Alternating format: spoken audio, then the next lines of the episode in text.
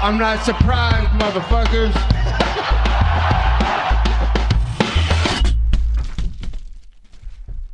Bonjour à tous, bienvenue dans l'épisode numéro 29 du podcast Guillotine. Aujourd'hui, on va parler de la division lightweight euh, du UFC pas de récap de la carte, on va brièvement parler euh, du combat de Hardier contre Paul Felder puisque les deux combattants euh, sont dans la catégorie des lightweight dans le UFC. Donc juste idée de, podcast, il y, a, un, moment déjà parce que la, division des lightweight est on va dire un peu embouteillée, euh, il y a énormément de prospects, il y a des combattants qui sont très performants, le, le top 10 voire limite le top 15, je dirais que chaque combattant potentiellement auraient la possibilité d'aller chercher un shot pour la ceinture. Je veux dire, ils ont tous plus ou moins le, niveau, mais on sait que dans la réalité, euh, le UFC doit faire des choix, il y a des fighters qui vont pas forcément performer au niveau auquel on attend, il va y avoir des surprises. Tout est envisageable hein, au niveau euh, des performances euh, sportives. et Khabib a montré qu'il était ultra dominant et Khabib est parti et ça ouvre la porte à d'énormes possibilités de combat. Je sais qu'il y a eu un gros focus sur euh, Connor contre euh, Poirier. Je pense qu'ils ont déjà essayé de faire ce combat, euh, enfin la deuxième partie, vu que les deux combattants se sont déjà rencontrés il y a environ 7 ans. Connor McGregor avait gagné. À l'époque, il était invincible chez les 145. le Poirier était dans une catégorie en dessous. mais il y a aussi beaucoup d'autres combattants qui sont vraiment sur une montée en puissance chez les lightweights.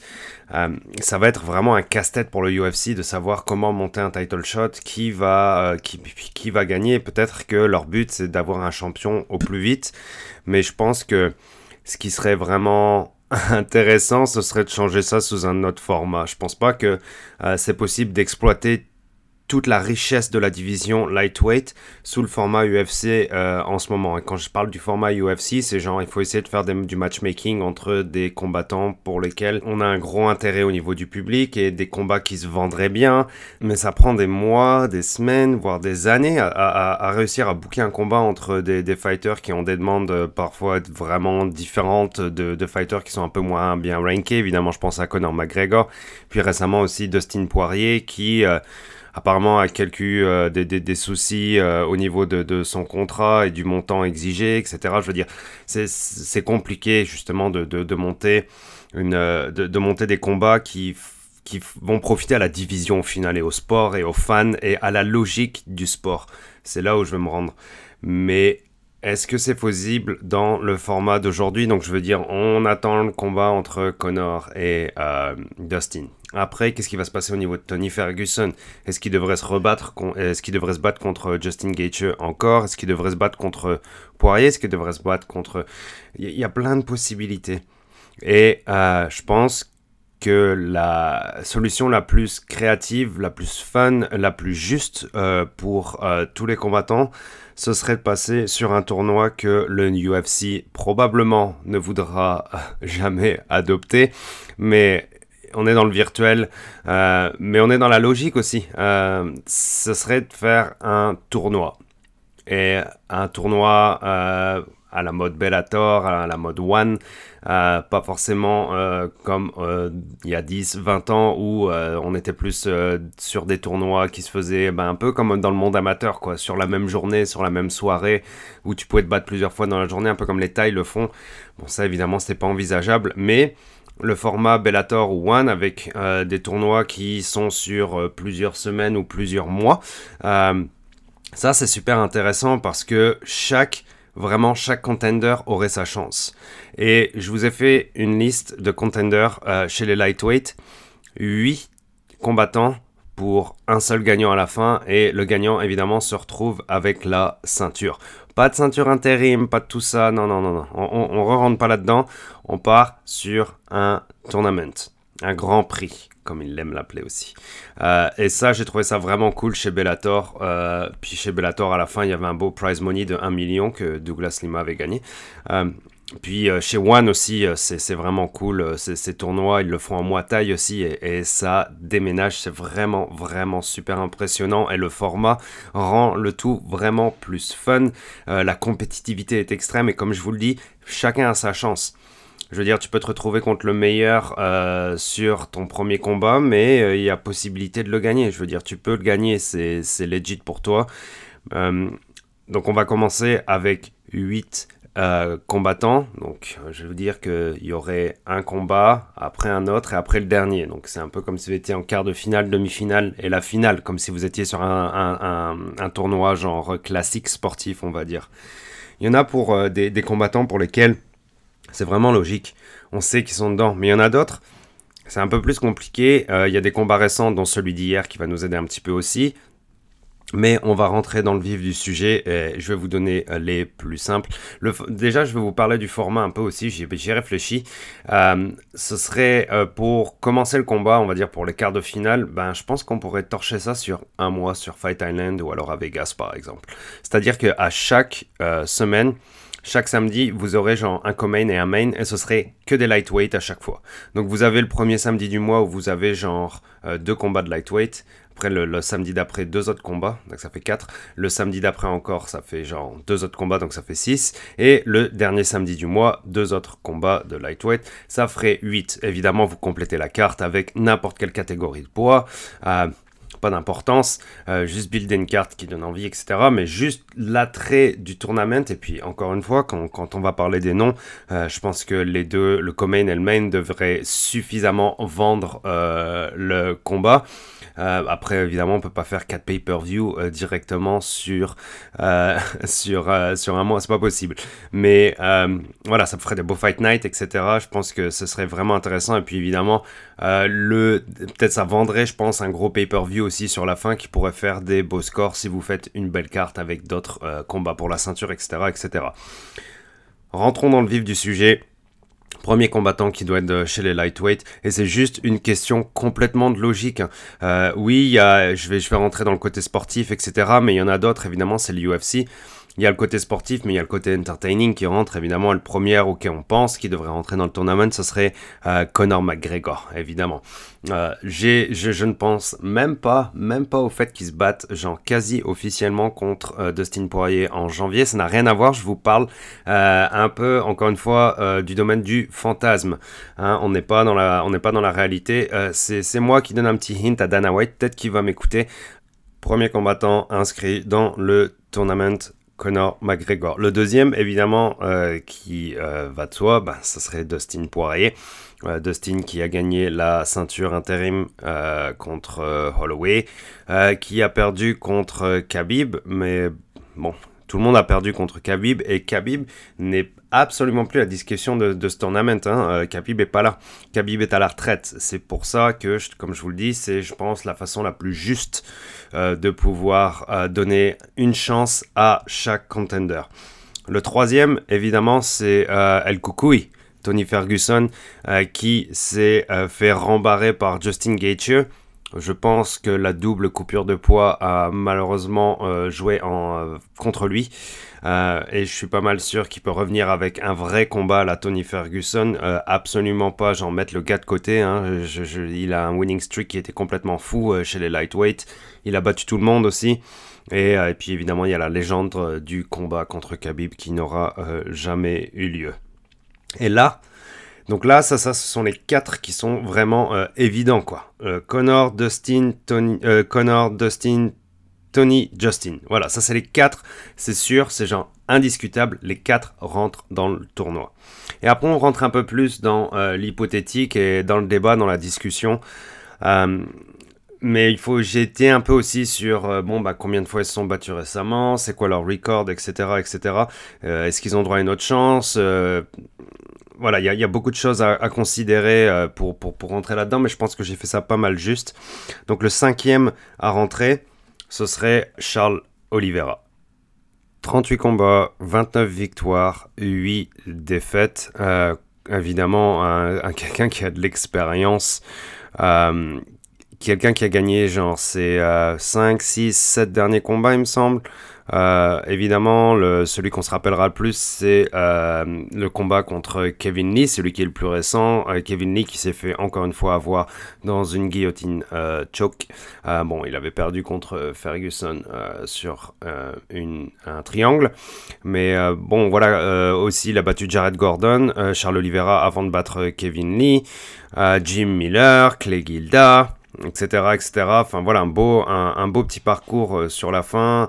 Euh, impressionnant. Il a fait beaucoup euh, chez les euh, featherweight, mais chez les lightweight depuis 2017. Voilà, c'est quelqu'un qui est très sérieux et qui a une, vraiment une belle série de victoires. 31 ans, il mérite. Il a été super impressionnant contre Kevin Lee, je trouve. Euh, c'est logique pour moi qu'il soit là-dedans de par son expérience, de par son record sur la fin et euh, le fait que, bah, tout simplement, si vous voyez combattre, vous voyez que le gars, il est super carré euh, dans son MMA. Il est évidemment genre monstrueux en jiu-jitsu, c'est un brésilien, ceinture noire, etc., etc. Mais voilà, il, peu importe contre qui se battra, il a, il a le mérite d'entrer dans ce, dans ce tournament.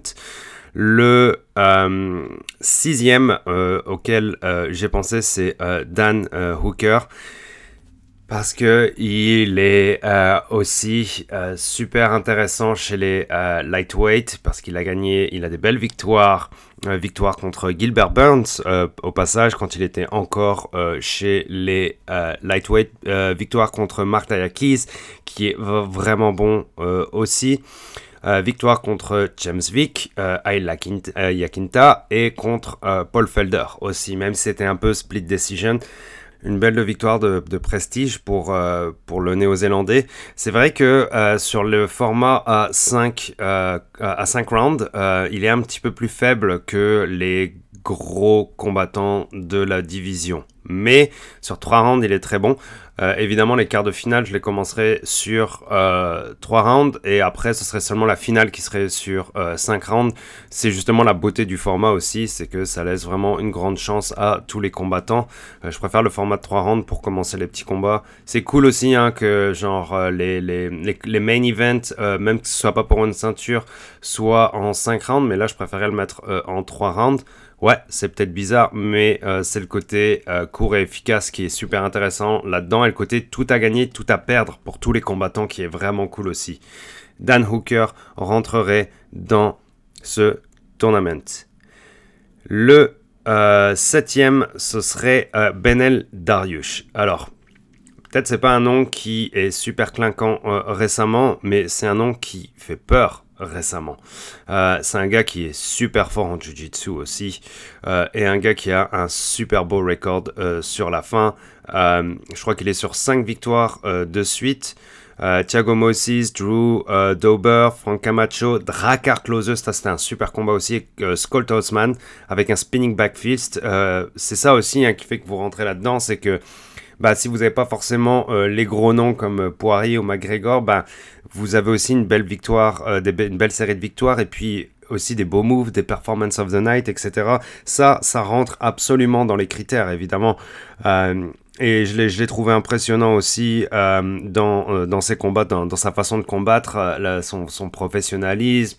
Euh, ça, ça, son MMA super complet euh, et le fait qu'il soit à l'aise euh, dans, dans, tous les aspects, ça, ça joue énormément en sa faveur aussi. Il mérite clairement de rentrer dans ce tournament. et le dernier, Malheureusement, ça se joue à pas grand chose. Il y en avait trois, je pense, dans les derniers qui pouvaient rentrer dans, le tournament. C'était euh, Hardier, Rafael Dos Santos, Islam, euh, Makachev ou euh, Paul Felder. Donc euh, malheureusement pour Islam, il a été mis out pour une blessure, staph infection, il me semble. qui n'a pas su guérir avant le combat. et c'est Paul Felder, le héros national, qui est à step in à 5 jours du combat, 5 days, 5 days notice. C'était assez fou. Malheureusement, euh, Paul Felder a perdu et il a vraiment perdu. Bon, il a perdu à la split decision. Il y a un arbitre, je sais pas pourquoi il a, il a, il a mis le, euh, il a mis un vote pour Felder, parce que je pense que Felder a gagné. Dos Anjos était plus complet dans son MMA, évidemment plus, plus efficace dans son wrestling contre la cage. plus efficace sur les takedowns, il l'a pris au sol plusieurs fois. Et Hardier est vraiment un contender super sérieux. Je veux dire, il est revenu récemment. C'est sûr, il a quand il a perdu contre Covington, ça, ça, dû, ça lui a fait un peu de mal dans sa carrière, mais euh, c'est quelqu'un qui a l'âme d'un champion, il l'a été, et il pourrait le redevenir. Donc il mérite encore une fois euh, clairement de rentrer dans ce tournament. Il est impressionnant euh, dans la cage, je veux dire, il est tellement pro, tellement juste.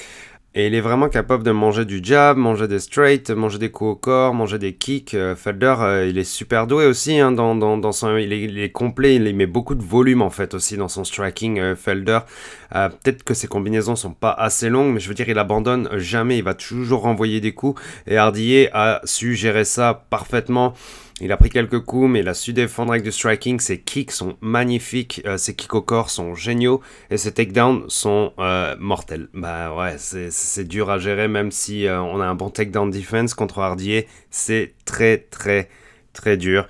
Il mérite sa place. C'est Hardier qui complète la dernière place de ce Light Heavyweight Grand Prix 2020 Tournament dans le UFC ou 2021, peu importe, on s'en fout. Euh, c'est, ça devra arriver vite, le plus vite possible. Dana, écoute-nous. Dana ramène le Grand Prix Tournament dans le UFC. Chez les lightweights, ce serait complètement malade. Imaginez ça, un mois de combat de lightweight avec le top 8. Et après, pourquoi pas enchaîner sur le mois d'après si c'est des, si des fighters qui sont vraiment là pour le fight, l'amour du sport et euh, la soif de la victoire. Bah, battez-vous peut-être deux mois d'affilée. Enfin, je veux dire, ça, t'es capable de le faire. Pourquoi pas, pourquoi pas d'autres, quoi.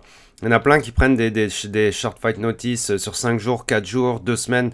Pourquoi on peut pas gérer ça? Genre, ah, bah si tu gagnes ce combat-là, ta demi-finale sera dans un mois, donc euh, sois prêt. Ça aussi, c'est cool parce que ça met un petit peu un sentiment d'urgence et c'est aussi pour ça évidemment que euh, on serait plus sur un format 3 rounds, du moins avant la finale. C'est complètement faisable. Dana White, please, let's do this. Merci à tous, à bientôt.